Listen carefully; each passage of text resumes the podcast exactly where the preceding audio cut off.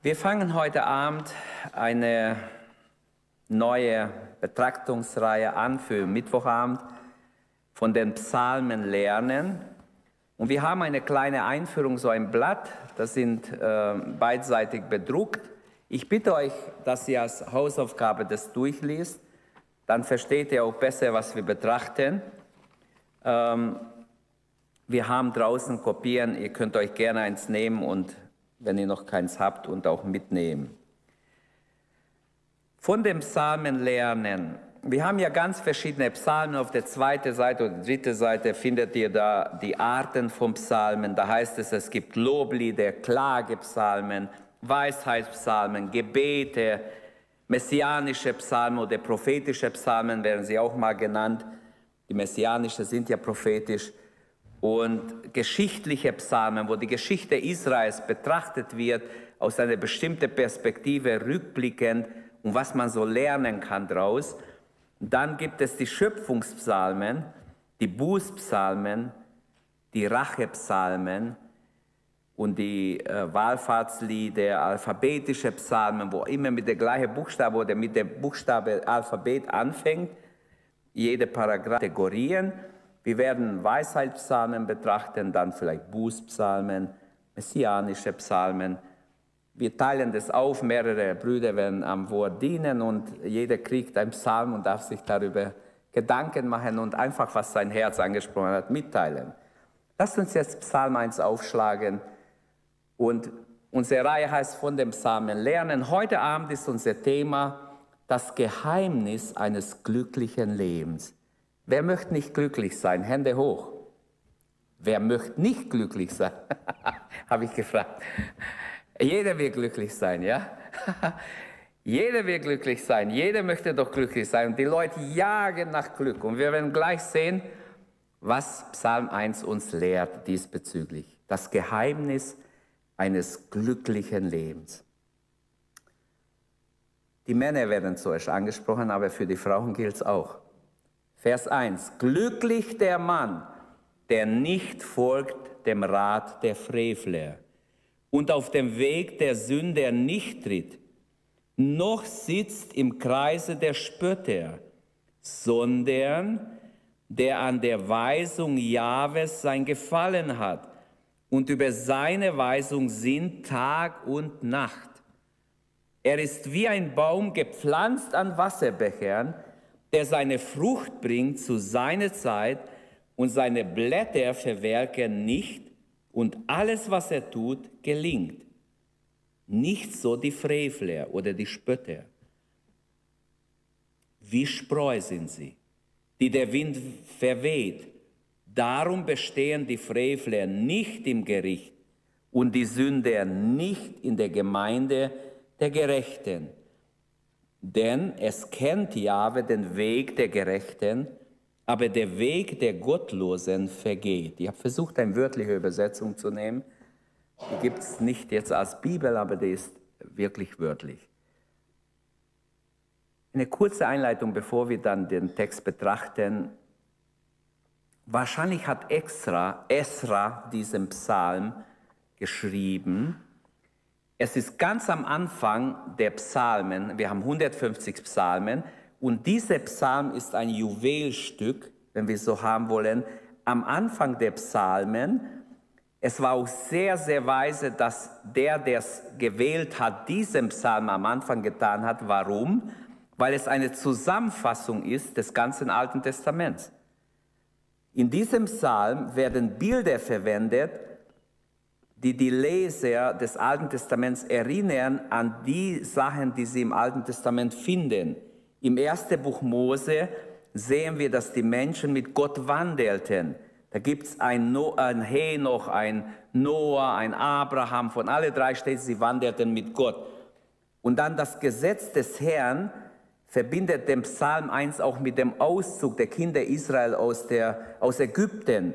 Im Pentateuch, also im zweiten Buch Mose auch, aber im ganzen fünf Bücher Mose haben wir viel darüber. Über das Gesetz nachsinnen haben wir im fünften Buch Mose sehr viel, auch anderswo, aber besonders im fünften Buch Mose. Das heißt, Psalm 1 ist eine Zusammenfassung des ganzen Alten Testaments. Aber das reicht noch nicht. Auch zum Beispiel, äh, wenn wir sagen Nachsinnen, das erinnert uns auch an Josua 1,8, das Wort dieses Gesetzes sollst du ständig vor dir haben, ständig in deinem Mund haben, ständig lesen, nachdenken und so weiter. Aber auch das reicht noch nicht. Der Psalm stellt zwei Wege vor, den Segen und den Gerichtsweg. Und wir wissen, im Alten Testament hat Gott im Gesetz den Israeliten zwei Wege vorgestellt, den Weg des Segens und des Fluches. Und er gesagt, wählt bitte, 5. Mose 30, 15 und 19. Und sie mussten wählen, welchen Weg sie gehen, zwei Wege. Und dann endet das Alte Testament. Aber wenn wir im Neuen Testament gehen, gleich am Anfang finden wir in der Bergpredigt den gleichen Gedanken. Zwei Wege. Jesus sagt, es gibt einen breiten Weg und einen schmalen Weg. Alle sind auf einem dieser Wege. Jeder ist entweder auf breiten oder auf dem schmalen. Und er sagt, geht durch die enge Pforte ein. Geht auf dem schmalen Weg. Der führt zur Herrlichkeit. Also wir sehen, der Gedanke ist nicht nur im Alten, auch im Neuen Testament. Dann aber, selbst theologisch ist dieser Psalm eine super äh, Zusammenfassung des Evangeliums und der, des Alten und Neuen Testaments, denn im Psalm oder nee, im Römerbrief, wenn ich lese, auch die biblische Theologie scheint sich zu konzentrieren auf zwei Personen. Der erste Adam, der zweite Adam, Römerbrief. Der erste Adam, durch ihn kam der Fall, durch zweite Adam die Erlösung. Oder wir haben immer diese Zweierteam, Kain und Abel. Das Böse besiegt ständig das Gute. Wir haben Isaac, wir haben Esau und Jakob, wir haben Saul und David, wir haben auch im Neuen Testament Galater 4. Der Sohn wird ständig vom Knecht angegriffen. Und genauso ist es auch bis heute, wer geistlich leben will, wird immer angegriffen vom Schlechten. Also es ist ein Kampf zwischen Gut und Böse bis heute. Merkt ihr, wir sind auch im Psalm 1. Jeder Christ hat was zu tun mit Psalm 1. Also ich kann nur sagen, die Bibelausleger sagen dasselbe, mehrere sagen, es ist ein Wunderwerk, wie gut in sechs Versen das ganze Evangelium eingepackt ist. Und die biblische Geschichte steuert unausweichlich auch für die Zukunft auf zwei Personen. Jesus und der Antichrist. Und wir sehen, auch das spitzt sich bis ans Ende zu. Zwei Menschen, zwei Wege, zwei Bestimmungen. Der eine endet in die ewige Verdammnis, der andere in die ewige Herrlichkeit.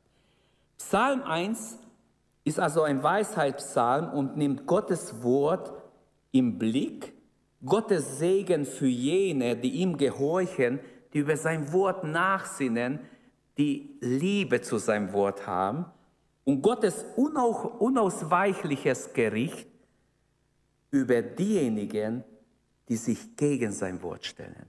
Es gibt keine Hilfe für solche Menschen, die sich gegen Gottes Gebot stellen. Dieser Psalm zeigt drei verschiedene Personen in ihrer Beziehung zum Segen Gottes. Und das ist mein Umriss blindes ein. Die Person, die den Segen Gottes empfängt, Vers 1 und 2, die Person, die ein Segen ist, nachdem wir Segen empfangen, sollen wir Vers 3 tun, werden wir gleich sehen. Und dann vom Vers 4 bis 6 ist die Rede über eine Person, die den Segen Gottes empfangen sollte, sehr nötig hätte. Aber er ist gottlos, er empfängt es nicht. Er wird gerichtet, hat ein schlechtes Ende. Also wir sehen, Psalm 1 ist nicht ein Teil des Evangeliums, sondern beinhaltet sowohl den Segen als auch den Fluch. Und heute predigt man oft nur den schönen Teil des Evangeliums. Wenn du zu Jesus kommst, hast du ein glückliches Leben, hast du ein schönes Leben, Vergebung, rosarote Wolken werden vor den Leuten gemalt, aber Gericht predigt man kaum noch. Hier steht in den letzten drei Versen ganz klar, es gibt ein Gericht Niemand kann ausweichen, es sei denn, er kommt unter dem Segen Gottes. Aber bevor ich zu, dem, zu der Auslegung komme, lass mich noch eine Gedanke sagen. Äh, wir stehen in unserem Leben sehr oft vor Kreuzungen, viele Kreuzungen, viele Entscheidungen, die wir treffen müssen. Und die Kreuzungen, die Fragen, die wir haben, sind, können sehr, sehr verschieden sein. Immer geht es eigentlich um die Frage, ob ich den Weg mit oder den Weg ohne Gott gehe. Und dieser Psalm spricht von Glück, aber auch von Unglück, wenn man nicht mit Gott geht. Das Ende ist schrecklich. Unzählige Angebote sind da für jeden von uns ständig, damit wir abgelenkt werden vom Echten. Und Glück haben aber mit diesem Angebot, ähm, wie soll ich das sagen, was ich sagen wollte, Glück haben mit diesen Angeboten meist nur die Anbieter. Die verdienen nämlich gutes Geld, sie machen viel Werbung, sie versuchen Leute abzulenken, bieten den Leuten was an, denen ist egal, ob du nachher der Verlierer bist. Die Bibel zeigt ein ganz anderes Bild von Glück. Was Glück genannt wird heute, ist eigentlich Betrug, manchmal ist kein Glück. Denn wenn man es erreicht hat, ist man unglücklich. Die Bibel zeigt uns ein ganz anderes Bild.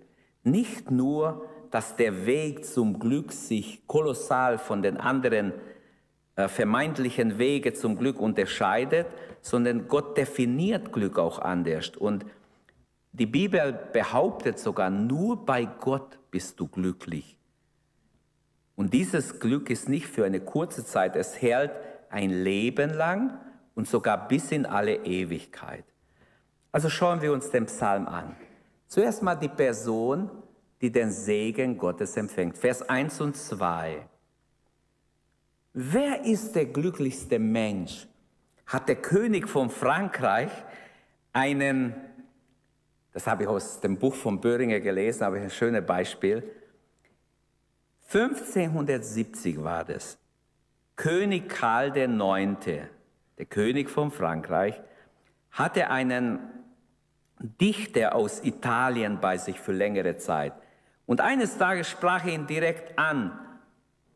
Der hieß Troquanto Tesso. Er hat mehrere Gedichte, anscheinend ist er bekannt dadurch. Tasso, wer ist der Glücklichste? Und ohne zu überlegen hat er gesagt, Gott. Und wer ist der Zweitglücklichste? Natürlich der, der nah bei Gott ist, hat er gesagt. Oh, der König hat gedacht, er ist der Zweitglücklichste. Aber der, der Dichter hat gesagt, natürlich der, der ganz nah bei Gott ist, der am nächsten zu ihm ist. Und das sollte uns zum Nachdenken bringen, denn mein Thema ist ja das Geheimnis des Glücks. Willst du der nächstglücklichste sein nach Gott, dann sei ganz nahe bei Gott. Das waren nicht gläubige Leute, aber sie haben recht gehabt. Wahrscheinlich hat der Dichter noch Gottesfurcht gehabt, dass er so antworten konnte, ohne zu überlegen. Aber er hat recht. Wer am nächsten zu Gott ist, wer nah bei Gott ist. Glücklich ist, hier nach Psalm 1, Vers 1, glücklich der Mann, der nicht folgt dem Rat der Frevler. Gottes Bund mit Israels, mit Israel macht deutlich, dass Gott Israels Gehorsam segnet, Israels Ungehorsam straft. 3. Mose 26, 5. Mose 28, ganze Kapitel darüber. Das Wort gesegnet ist der Mann, gesegnet, das Wort für Segen hier, Ascher vom Hebräischen, so hieß eines der Söhne Jakobs, der hieß Segen, ist doch schöner Name. Ascher, er steht im Plural. Das heißt, Gott hat nicht nur einen Segen, bisschen Segen, er hat viel Segen. Und er will seine Segnungen geben dem, der dem Mann oder dem Frau, der sich an sein Rat hält, an sein Wort hält. Amen. Er hat viele verschiedene Segnungen, nicht nur ein bisschen. Und wir denken manchmal, Gott ist so kleinkariert wie wir. Nein, Gehorsam gegenüber Gottes Willen zahlt sich aus. Es lohnt sich, Gottes Wort ernst zu nehmen. Gehorsam gegen Gott ist nur möglich, wenn eine bestimmte Trennung stattgefunden hat, wenn man sich trennt vom Bösen. Ich kann nicht Gottes Wort gehorchen und in Sünde leben. Es geht nicht. Die zwei schließen sich aus wie Feuer und Wasser. Die hier beschriebene Person, also die erste Person, die den Segen Gottes empfängt, ist ein Mensch, ein Mann in diesem Fall steht wirklich Mann im Urtext. Ich habe zuerst nicht gedacht, weil die meisten Übersetzungen sagen der Mensch, aber wörtlich übersetzt. Ich habe mir vorgenommen, ich werde erstmal suchen, was im Urtext steht. Da steht Mann. Der Mann, der sich nicht hält an den Rat der Gottlosen. Also wenn ich das betone, will ich Folgendes sagen. Ähm, die hier beschriebene Person erfüllt die Bedingungen und wurde daher von Gott gesegnet. Welche Bedingungen? Also Gehorsam dem Rat Gottes gegenüber. Das griechische Makarios, denn das Alte Testament ist ja übersetzt ins Griechische, die Septuaginta hat das Wort Makarios, das finden wir genau bei Jesus in der Seligpreisungen. Selig sind die geistlich arm sind, selig sind die Leidtragenden und so weiter. Also die, das gleiche Wort steht hier wie in Matthäus 5 in der Seligpreisung bei Jesus. Wohl dem hat Luther übersetzt, wohl dem, der sein ganzes Sinnen auf Gott setzt oder auf sein Wort setzt, wohl dem Mann, dessen Mitte der Herr ist, könnten wir auch übersetzen oder sagen, das ist etwa die Bedeutung. Selig ist der Mann, andere Übersetzung, Israel war ein einzigartiges und abgesondertes Volk. Es lebte inmitten der anderen Völker und durfte sich nicht verunreinigen durch die anderen Völker. Es musste abgesondert bleiben. Und das gilt genauso im Neuen Testament, wenn wir Johannes 17 lesen, ab Vers 11, dann betet Jesus, sie sind in der Welt, oder er sagt, wir sind in der Welt, aber nicht von der Welt. Und wir müssen uns von der Sünde, von der Welt, also der Geist dieser Welt, die ganze Schmutz dieser Welt, Dreck dieser Welt, muss müssen wir ablehnen. Wir müssen uns davon hüten, Freundschaft mit der Welt, Jakobus 4,4. Wer sich mit der Welt befreundet, ist Feind Gottes. Überlegt mal. Feind Gottes wollte jedoch nicht sein, will ich nicht sein. Will keiner wahrscheinlich von uns sein. Und doch werden wir es automatisch, wenn wir Freund der Welt werden. Ja, auch Johannes, 1. Johannes 2,15, wir sollen die Welt nicht lieben. Jakobus spricht sogar von Befleckungen des Fleisches durch die Liebe zur Welt wir sollen nicht nach dem Maßstäben dieser Welt leben. Wir zitieren so oft ähm, Römer 12, 1 und 2. Und da steht tatsächlich, wir sollen uns nicht nach den Maßstäben dieser Welt richten, sondern lernen, in eine neue Weise zu denken, damit ihr verändert werdet und beurteilen könnt, was Gottes Wille ist, das Gute, Vollkommene und so weiter. Also es ist ganz wichtig, dass wir überlegen, was like ich denn im Instagram? Manchmal liken Christen Sachen, die sehr zweideutig sind, die unmoralisch sind, die nicht gut sind. Ich finde es falsch, wenn wir dann unser Like geben, wenn wir das als gut finden. Bitte, ich bin nicht auf der Spur von jemand, aber ich habe schon Sachen gesehen. Wie kann das ein Christ liken? Sowas Freches und Unwürdiges finde ich, dass ein Christ sowas überhaupt reintut. Natürlich gibt es viel Schlimmes, ich möchte nicht, ich kontrolliere niemand, keine Sorge, aber ich gucke ab und zu rein, weil es mir ein Jugendlicher mal eingestellt hat. Und ich bin total überrascht gewesen, manchmal was auch unsere Leute liken. Also ich sage es im Namen des Herrn, Grundlage von meiner Aussage ist Psalm 1. Ich kann Dinge nicht liken, die Gott nicht liebt, die gegen sein Wort sind. Israel ist aus Ägypten ausgezogen. Das Problem war, Ägypten war in ihr Herz bis zuletzt. Sie mussten sterben in der Wüste, weil sie Ägypten nicht aus dem Herz gekriegt haben.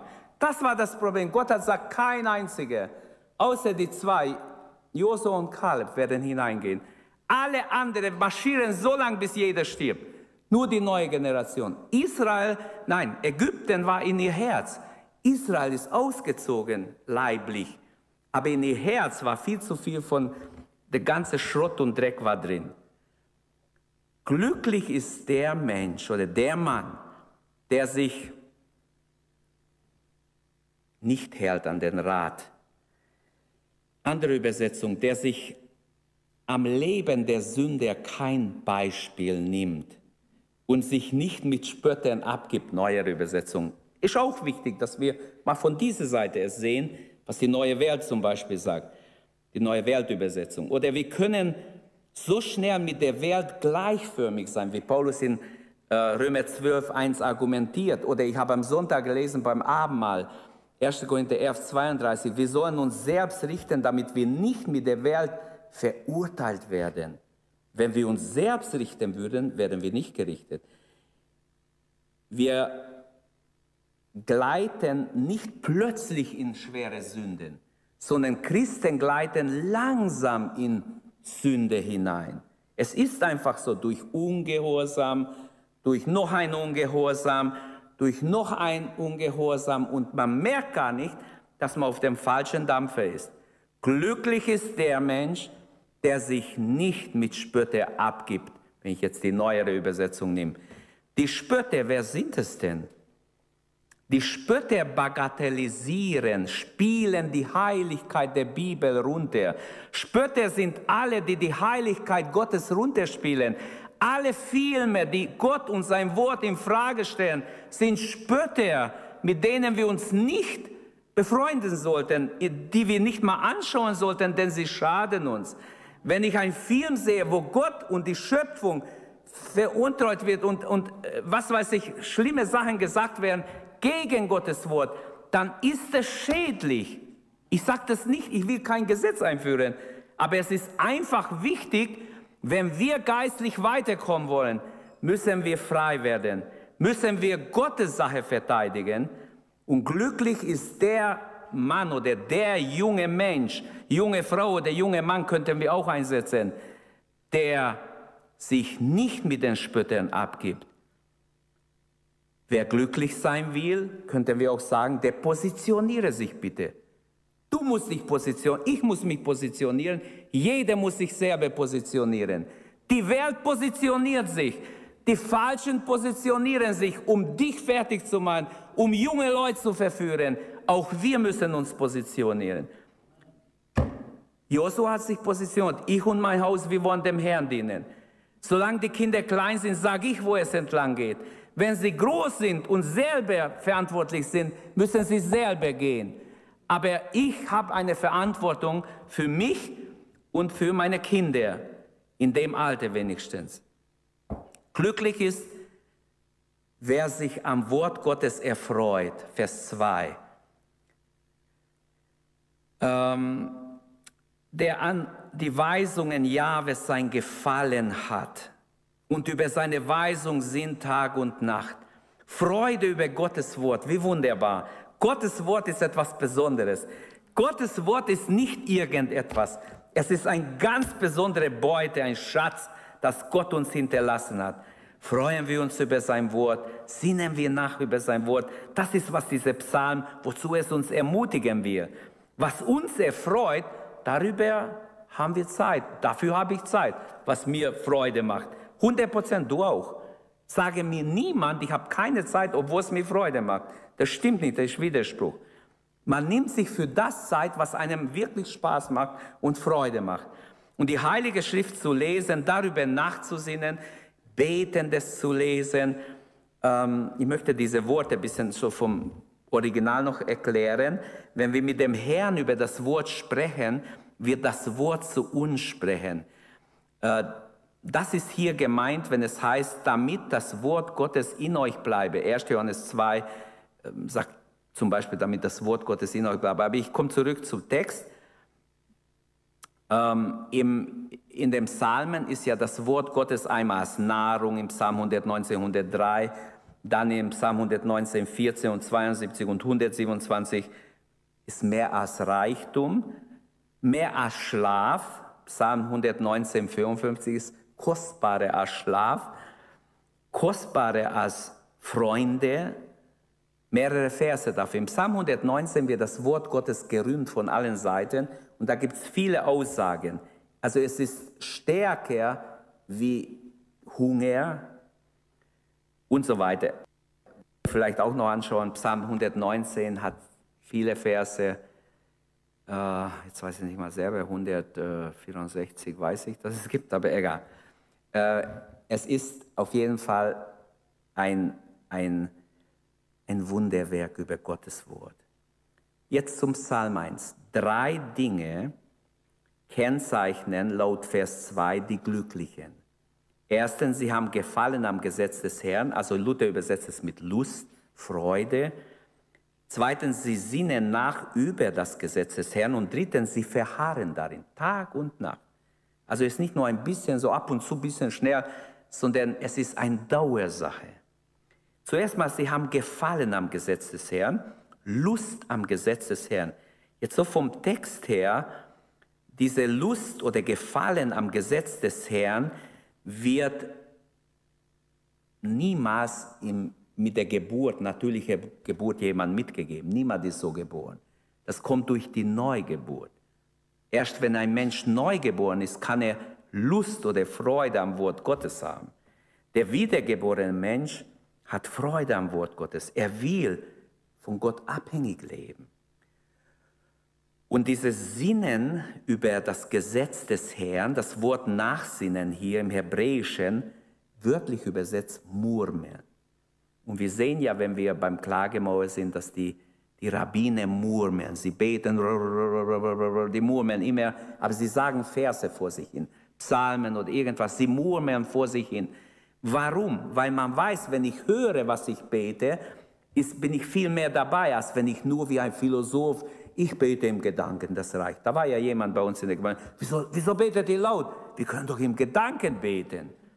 Das kann der Philosoph auch ohne Wiedergeburt. Er kann einfach nachdenken, nachsinnen. Ich sage nicht, dass wir nicht irgendwo beim Zahnarzt sitzen und ich bete trotzdem, aber dann bete ich auch nicht laut. Aber Manchmal wäre es vielleicht besser, man betet auch mal laut. Aber jetzt Spaß beiseite. Nachsinnen hier, dieses Murmeln, wörtlich übersetzt Murmeln oder mit gedämpfter Stimme vor sich hinsagen, Gottes Wort. Das machen die orthodoxen Juden, während die Gerechten über das Wort Gottes nachsinnen, sie es aussprechen, reden, mit Gott reden darüber Luther übersetzt Lust haben am Wort des Herrn. Es ist natürlich nicht wörtlich. Es wie der, diese Freude betont er. Ähm, auch hier ist zu sagen, niemand hat Lust am, Freude, am, am Wort des Herrn, wenn er nicht frei ist von Sünde, wenn er nicht Vergebung hat in sein Leben. Wenn ich in der Sünde versinke, habe ich keine Lust, das Wort Gottes zu lesen. Entweder werden wir dem einen anhangen, den anderen hassen, sagt Jesus. Du kannst nicht zwei Herren dienen, nur einem. Und deshalb ist wichtig, dass wir hier sehen, dass der Ausdruck Nachsinnen äh, ist in unseren Tagen besonders schwer, wenn wir Hände haben, schnell, alles geht in Sekunden schnell. Bist du gleich verbunden mit überall. Wie soll ich verstehen Nachsinnen? Irgendwo in einem Kloster sitzen ein paar alte Herren, sie sind schon 30, 40 Jahre dort, in lange Gewänder, schwarz alles. Ich war mal da, ich habe es angeguckt. Und da sitzen sie und, und, und denken nach. So denken viele über Nachsinnen. Aber das ist nicht gemeint. Das Wort Gottes sagt nicht, im Kloster so ein paar alte äh, Mönche da nachsinnen. Du und ich, wir alle sollen nachsinnen. Jedes Gotteskind soll nachsinnen, soll über das Wort Gottes nachdenken, vorlesen, aussprechen, nachdenken, darüber beten. Ich glaube, das ist, meditieren ist modern, aber meditieren nur alleine ist auch nicht genug, sondern es ist ganz wichtig, dass wir Zeit nehmen. Und hier ist wieder diese schnelle, alles so schnell, schnell, schnell muss schnell gehen, weil wir haben ja keine Zeit, wir brauchen Zeit für was anderes, was uns wichtig ist. Wie wäre es, wenn wir hier anfangen? Ähm, dann heißt es, das dritte ist, und ich glaube, das ist das Geheimnis eines gesegneten Menschen, dass sie ausharren darin, Tag und Nacht. Die Art und Weise, wie wir mit, dem, mit der Bibel umgehen, ist auch die Art und Weise, wie wir mit Jesus umgehen. Wer Gottes Wort nicht ernst nimmt, der nimmt Jesus auch nicht ernst. Erzählt mir nicht irgendwas. Glaube ich sowieso nicht. Wer das Wort Gottes ernst nimmt, der nimmt Jesus ernst. Denn hier steht, das Wort wurde Fleisch. Jesus ist das Wort. Das Wort ist so wichtig. Und wenn ich sage, ich liebe Jesus, dann soll ich das Wort lieben. Wirklich ist ganz wichtig. Denn die Bibel ist sein Wort an uns. Und Vers 1, ähm, die Verben im Vers 1 stehen im Hebräisch in der Vergangenheit, sprechen also von einem vergangenen Lebensstil. Im Vers 2 ist dieses Nachsinnen, da ist es im Imperfekt. Das heißt, es ist etwas Andauerndes, etwas Fortwährendes. Es ist ganz wichtig, etwas Fortwährendes. Es soll unsere Gewohnheit werden, unser Lebensstil werden. Er bleibt dran, er singt nach Tag und Nacht. Und das bringt uns zum zweiten Gedanke, die Person, die ein Segen ist. Wer das macht, der wird so ein Segen. Vers 3. Er ist wie ein Baum, gepflanzt am Wasserbeherrn, der sein Frucht bringt zu seiner Zeit und seine Blätter welken nicht. Und alles, was er tut, gelingt. Das erinnert mich an Josef. Von dem heißt, alles, was er tat, gelingt. Gott hat es gesegnet, weil er Vers 1 und 2 erfüllt hat. Merkt ihr, im Leben Josefs im Alten Testament ist der Psalm 1 schon live vorhanden gewesen, obwohl es noch gar nicht geschrieben war. Das Leben Josefs, es wird uns gesagt, Vers 3 war in sein Leben, alles, was er tat, gelang. Gott segnet uns, damit wir ein Segen sind. Das steht schon im Alten Testament, steht auch im Neuen Testament. Der Gedanke ist einfach äh, ein biblisches Prinzip. Wenn der Segen bei uns bleibt, dann wird die Gabe wichtiger als der Geber und dann wird es zu Götzendienst. Gott will nicht, dass wir Götzendiener werden. Wenn du nur segne mich, segne mich, segne mich, wäre sehr schlecht, weil der Segen muss weitergehen. Das Leben, das ich jetzt lebe, sagt Paulus, lebe ich im Glauben an den Sohn Gottes, der mich geliebt und weiter, ich will nicht alles zitieren, auch Vers 19 schon, aber Vers 20, er sagt, ich lebe es nicht für mich, ich lebe es für andere. Wir sollen also Schleusen, Kanäle sein für Gottes Segen, dass es weiterfließt. Es ist also eine Freude, den Segen Gottes zu empfangen, aber eine viel größere Freude, es weiterzugeben. Hallo, es macht Spaß, wenn du zum Segen sein kannst. Probier's. Jesus lehrte, geben ist seliger als nehmen. Wenn ich nur sage, segne mich, segne mich, Herr. Es ist ganz, ganz wichtig, dass ich ein Segen bin und dass ich wirklich mich öffne und vom Herrn gebrauchen lasse. Also ich wünsche, dass wir alle solche Personen sind, die ein Segen sind. Vers 3 soll auf unser Leben zutreffen. Amen. Der Baum am Wasser gepflanzt. Der Baum in der Heiligen Schrift ist ein Bild für ein Reich manchmal, für ein Weltreich oder ein Reich, aber es kann auch, wird oft benutzt für einen Menschen, für ein Individuum. Bileam sah das Volk Gottes wie ein Garten, der am Fluss ist, also mit Bäumen, die überfließen oder viel Frucht bringen. Der, der Gottesfürchtige ist wie ein Baum, er ist lebendig, er ist fruchtbar, grün, er blüht, er ist nützlich und so weiter. Der wichtigste Teil des Baumes ist, sind nicht die Blätter, nicht das, was man sieht, sondern seine verborgene Wurzelsystem. Wenn er keine Wurzeln hat, kann er auch keine Nahrung anziehen. Und das wichtigste Teil im Leben des Gläubigen ist nicht, was man sieht oft, sondern unser geistliches Wurzelsystem. Das ist ein Hinweis auf unsere Verbindung mit Gott. Die persönliche Beziehung zum Herrn ist absolut wichtig, das Wichtigere. In der Heiligen Schrift ist Wasser ein nächstes Bild. Wasser ein Bild für den Heiligen Geist. Und Durst auf Wasser ist ein Bild, das oft auch verwendet wird, Durst nach Gott, wie der Hirsch lechzt nach frischem Wasser. Und der Fluss ist oftmals ein Bild der Versorgung des Volkes Gottes, der Versorgung mit geistlichen Segnungen. Und so könnten wir vieles sagen. Bäume mögen äh, verdorren und stehen äh, und sterben, absterben irgendwann. Aber im Neuen Testament finden wir, wer an den Herrn glaubt, der wird, oder wer in Jesus verankert ist, in Christus bleibt, der wird frisch, der wird frisch bleiben, fruchtig, grün bleiben, wie es Psalm 92 auch sagt. Äh, die gegründet sind im Herrn, die werden frisch, grün und fruchtbar bleiben, selbst im Alter. Das Wort Frucht kommt vor. spricht von vielen unterschiedlichen Segnungen, Menschen für Christus gewinnen. Frucht könnte bedeuten, dass ich vorlebe, was ich glaube, dass ich bete für Menschen, dass ich bereit bin, einen Einsatz zu machen für jemanden, bereit bin, jemandem zu helfen, die Liebe Gottes weiterzugeben, bereit bin, eine dienende Haltung einzunehmen. Und der Gerechte ist ein guter Baum, der gute Früchte bringt, wie Lukas 6, Jesus sagt es ab Vers 43, die Gottlosen haben keine Frucht.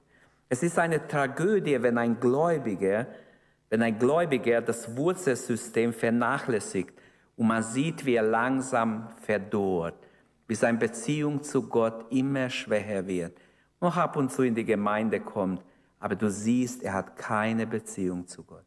Wie schade. Wie schade. Die Bibel will uns wecken. Wie schade, wenn ein Mensch abnimmt statt zunimmt. Wir müssen uns vergegenwärtigen, dass nicht der Baum die Frucht verzehrt, sondern andere müssen die Frucht essen. Die Frucht ist nicht für dich, die du bringst, ist für andere. Andere sollen gesegnet sein durch uns. Und an der Frucht wird der Mensch oft offenbar. Und die Bibel spricht vom Frucht des Geistes. Sollten wir alle haben, nicht nur eine Frucht, alle.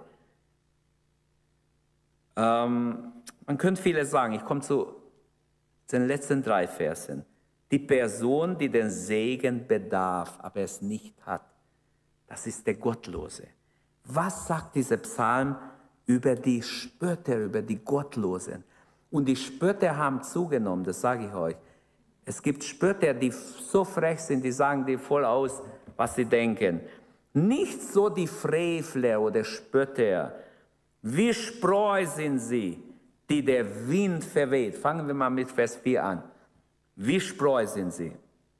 Die erste Hälfte des Psalmes beschreibt den Gottesfürchtigen. Die zweite Hälfte legt Gottes Blick auf den Gottlosen, auf die Menschen, die das Evangelium eigentlich verachten. Für die Gottlosen wird in der Bibel öfters das Bild vom Spreu benutzt. Im Gegensatz zum Gerechten ähm, die mit Bäumen verglichen werden, die Wurzeln haben, die ihre Wurzeln am Bach haben und so weiter, ist der Gottlose tot. Er hat keine Wurzeln, er hat kein Leben in sich. Er ist geistlich tot, praktisch ohne Wurzeln. Ein Gottloser, er ist nicht verbunden mit Gott. Seine Beziehung zu Gott ist null, tot. Spreu ist nicht nur nichts wert, sondern ähm, früher wieder, ich habe noch gesehen, wie Weizen gedroscht wurde als Kind, habe ich da zugeguckt, bin ich hingegangen. Vielleicht die meisten von euch haben es nicht gesehen. Aber äh, früher war es so, man hat, einfach Wind machen müssen, dass der Spreu wegfliegt. Und da hat man noch immer die Weizen reinigen müssen, hin und her geworfen. Und natürlich, da gab es so Geräte, die das, den Korn weggeschlagen haben in die richtige Richtung, dass es auch dahin kommt, wo es hingehört. Und man hat Spreu und Weizen getrennt. Es war ganz schön viel Arbeit. Heute ist es ganz einfach. Durch die vielen neuen Geräte, die man hat, ist es super, wird auch schön sauber. Früher war es ja voll noch mit alle möglichen Nebensachen. Auch wenn man schon fertig hatte, war nicht so rein wie heute. Aber das Bild wird gebraucht hier vom Spreu und vom Weizen, dass es Spreu ist eigentlich Abfall. Es ist wie Staub, es geht in deine Augen, es ist nicht so. Okay, Johannes der Täufer gebraucht auch dieses Bild, der Vorläufer von Jesus. Er predigt in Matthäus 3, ich lese ab Vers 8, bringt Frucht, die zeigt, dass euch es mit dem Umkehr ernst ist und meint nicht, ihr könnt euch darauf berufen, dass ihr Abrahams zum Vater habt. Ich sage euch, Gott kann Abraham aus diesen Steinen hier Kinder erwecken. Die Axt ist schon an die Wurzel der Bäume gelegt und jeder Baum, der keine gute Früchte bringt, wird umgehauen und ins Feuer geworfen. Ich taufe euch mit Wasser als Bestätigung für eure Umkehr. Der aber nach mir kommt, ist stärker als ich. Ich bin nicht einmal wert, ihm die Schuhriemen auszuziehen. Er wird euch mit dem Heiligen Geist und mit Feuer taufen. Er hat was in der Hand? Sein Wurfschaufel. Man hat nämlich das, was schon ein bisschen gereinigt war, mit großer Schaufel einfach so hochgeworfen und dann, dass noch der letzte äh, äh, Spreu rausgeht. Man hat immer Weizen hochgeworfen. Diese Wurfschaufel kann auch bedeuten, dass man den Spreu damit rausgeschmissen hat. Der kam in eine Haufe nämlich. Man hat es dann entfernt, dass es nicht wieder noch zurückkommt. Er hat die Wurfschaufel in der Hand und wird damit Spreu und Weizen trennen. Den Weizen wird er in die Scheune bringen, die Spreu aber wird er in nie erlöschende Feuer verbrennen. Also die Gottlosen dieser Welt scheinen reich zu sein, wichtig zu sein, klug zu sein. Irgendwie manchmal denkst, hey, hey, wirklich, die haben alles, menschlich gesprochen. Aber Gottes Blick geht im Psalm 1 ab Vers 4 auf die Gottlosen. Und wie sieht Gott diese Gottlosen, die alles haben, die reich sind, vielleicht auch klug sind, menschlich gesprochen? Gottes Blick geht auf sie und Gott sagt, sie sind wertlos, Spreu sind sie. Spreu, unbedeutend, für das Gericht bestimmt. Und das könnte ich nicht sagen, wenn es nicht hier stehen würde. Ich bin kein Richter. Aber Gott hat es gesagt. Und Gottes Wort ist Ja und Amen. Und ich weiß, dass es genauso kommt. Egal wie nett ein Mensch ist, egal ob er drei Doktortitel hat, er wird nicht sein, wenn er nicht die Beziehung zu Gott hat. Wenn er gottlos ist, wenn er Frevler, Spötter ist, ist er in Gottes Augen Spreu. Und die Spreu ist dem Korn so nah, so nah, die waren zusammen. Und trotzdem müssen sie getrennt werden kann nicht da bleiben. Man kann sehr fromm sein. Religion allein wird niemand retten, selbst in einer Freikirche nicht. Nur unsere Beziehung zu Gott. Deshalb sagt die Bibel, kauft Öl, werde voll Geistes, lebe mit dem Herrn, lebe in der Beziehung zu Gott. Es gibt ein zukünftiger Gerichtstag, wird hier angekündigt. Es geht nicht einfach so, doch noch gut aus, Happy End gibt es hier nicht.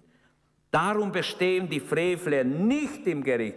Sie werden durchfallen. Sie landen im Feuer direkt. Darum steht hier. Warum denn? Darum, weil sie Spreu sind. Darum, weil sie Gottes Wort nicht gehorcht haben, wie es im Vers 1 und 2 hieß. Darum, weil sie keine Frucht für Gott gebracht haben. Gott sucht Frucht. Denkt an Lukas 6, Lukas 13, 6 bis 11. Er suchte Frucht am Feigenbaum, es war keine. Gott hat Recht, nach Frucht zu suchen, auch in mein und dein Leben. Die Gottlosen mögen sich auf der Stuhl des Mose gesetzt haben, wie Jesus in Matthäus 23 dem Pharisäer sagt, ihr setzt euch auf dem Stuhl des Mose. Heute sitzen viele auf hohe Ämter in christlichen Kirchen, haben keine Beziehung zu Gott.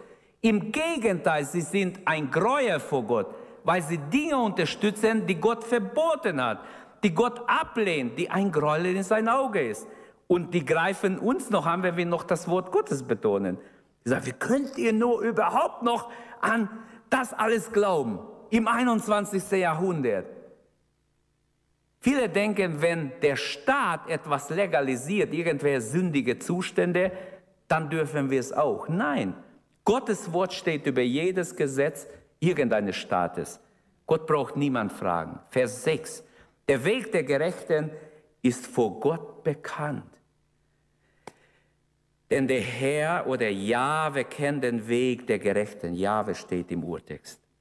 Das Wort kennen hier im Vers 6 ähm, ist mehr als nur ein Blick auf jemand werfen oder jemand sehen oder wahrnehmen. Gott weiß genau, wie die Gottlosen ticken, wie sie denken, wie ihr Herz alles verachtet, wie sie pfeifen auf das, was Gott sagt. Gott weiß es genau.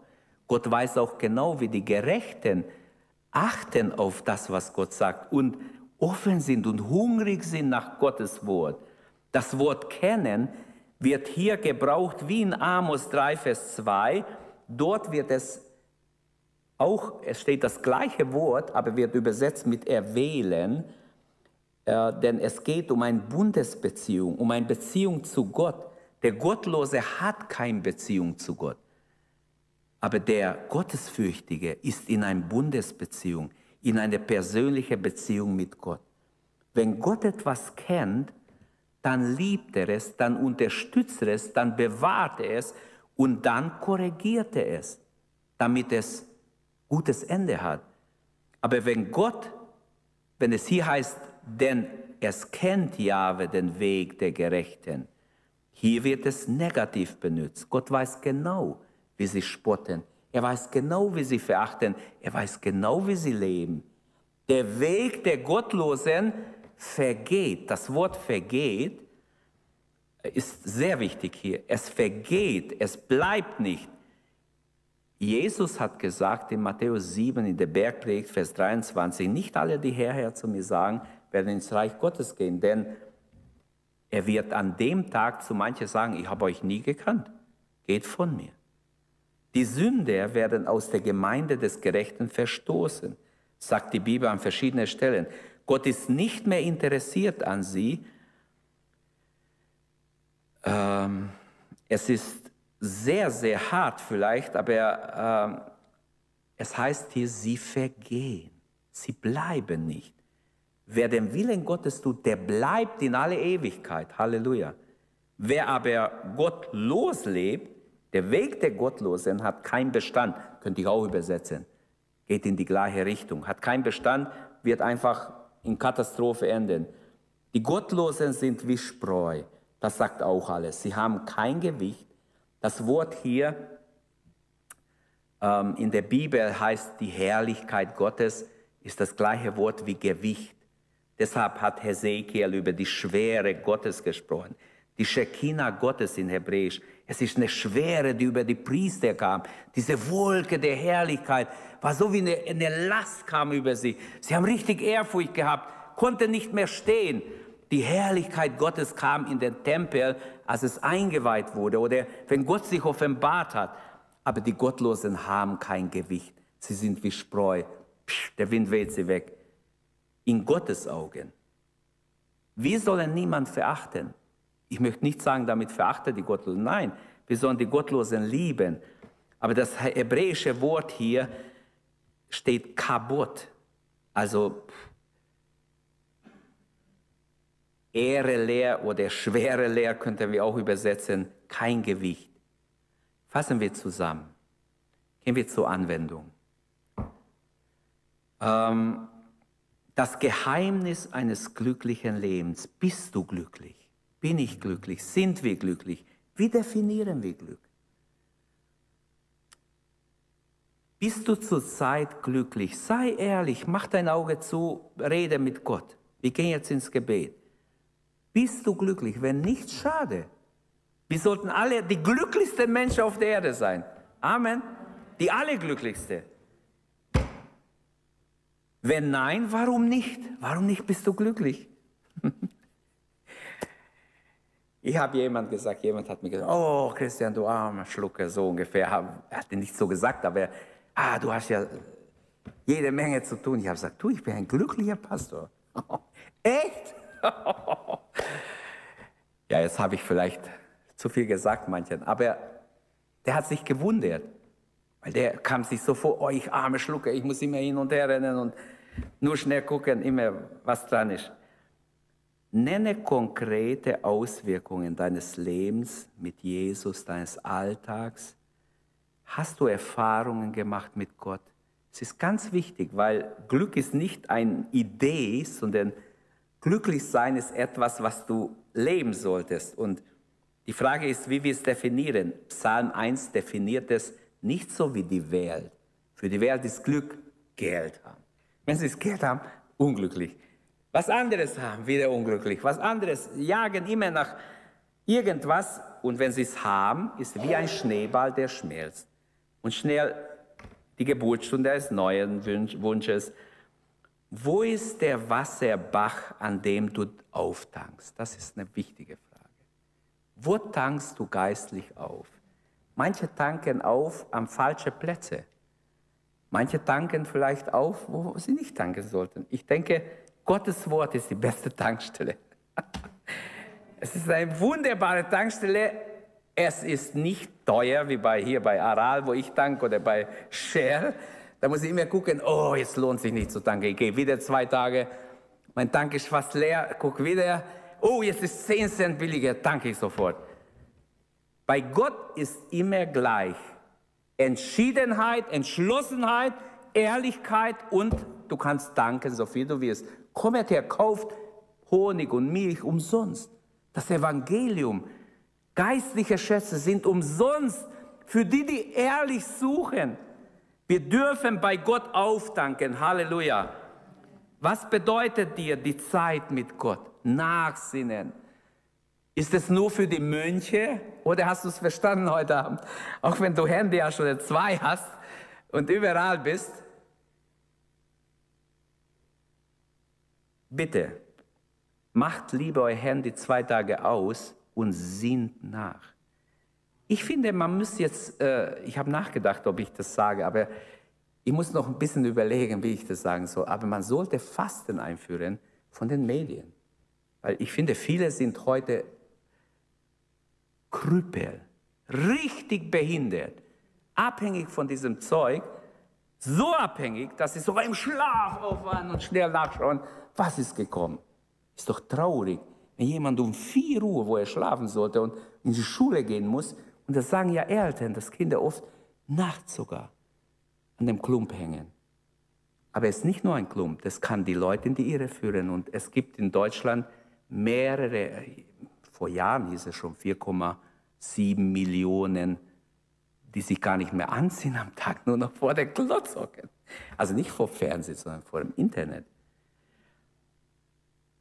Was bedeutet dir die Zeit mit Gott, das Nachsinnen? Hast du's, kannst du es annehmen für dich? Tag und Nacht, ohne Aufhören, Frucht bringen. Wer wirklich nachsinnt, der wird auch Frucht bringen. Wie erlebst du es? Mach doch Erfahrung mit Gott. Du kannst Erfahrung machen. Wir haben gesehen, die Person, die den Segen empfängt, Vers 1 und 2, die, die sich halten am Wort, die sich Zeit nehmen für Gottes Wort, die werden den Segen haben. Die Gesegneten haben wir gesehen im zweiten Gedanke, die sollen ein Segen sein. Die sind ein Segen, weil sie leben es und sie können aus dem Sein heraus, ich muss mich nicht vorbereiten, um ein, jemand ein Zeugnis zu geben, sondern muss nur eine Frage stellen und nur eine Möglichkeit ergeben, sofort. Und drittens haben wir gesehen, die Person oder die Personen, die Gottlosen, die bräuchten den Segen, haben es aber nicht, bekommen es auch nicht, weil sie es nicht wollen. Das Evangelium ist freiwillig. Jeder kann es haben, jeder kann anklopfen, jeder kann zu Gott kommen, jeder kann ihn erleben. Lass uns aufstehen und beten. Und Entscheidungen treffen. Wie wäre es, wenn du dich entscheidest? Ich weiß nicht, ich habe letztes, also im Dezember habe ich so Bibellesepläne, ich habe heute zwei ausgeteilt, deshalb denke ich dran jetzt, diese farbige Bibellesepläne. Ich weiß nicht, ob ich die Bibel durchgelesen habe, also äh, ich habe so schöne bestellt, die haben auch was gekostet, die haben uns ein paar hundert Euro gekostet, die 350 oder 400, die ich bestellt habe. Aber es geht nicht um das Geld. Wenn die Hälfte gelesen hätten, lohnt sich zehnmal so viel Geld zu geben. Aber die Frage ist, es ist so schön gemacht zum Abrubeln. Guckt nach, was ihr gelesen habt und holt auf, wenn ihr es nicht gelesen habt. Also, man könnte schon längst fertig sein dieses Jahr. Und ich will niemand jetzt unter Druck setzen. Es nützt nichts, wenn ich nur jemand sagt, du musst, du musst. Es bringt nichts. Die Freude am Wort Gottes kommt durch die Wiedergeburt. Wenn du nicht die Freude hast, bete heute an. Bitte Gott dass er dich mit Freude zum Wort Gottes erfüllt. Dein Wort ist wie eine, wie eine Beute. Man kann nicht genug davon haben. Das wünsche ich. Diese Hunger, dieser Durst, dass wir wirklich nicht genug haben können. Wenn dir die Predigt weitergeholfen hat, dann teile sie gerne mit deinen Freunden und Bekannten. Abonniere unseren Podcast, um keine weitere Predigt zu verpassen. Und wenn du unsere Arbeit unterstützen möchtest, findest du auf unserer Webseite unter gegotrossingen.de weitere Informationen. Wir freuen uns, dass du heute dabei warst.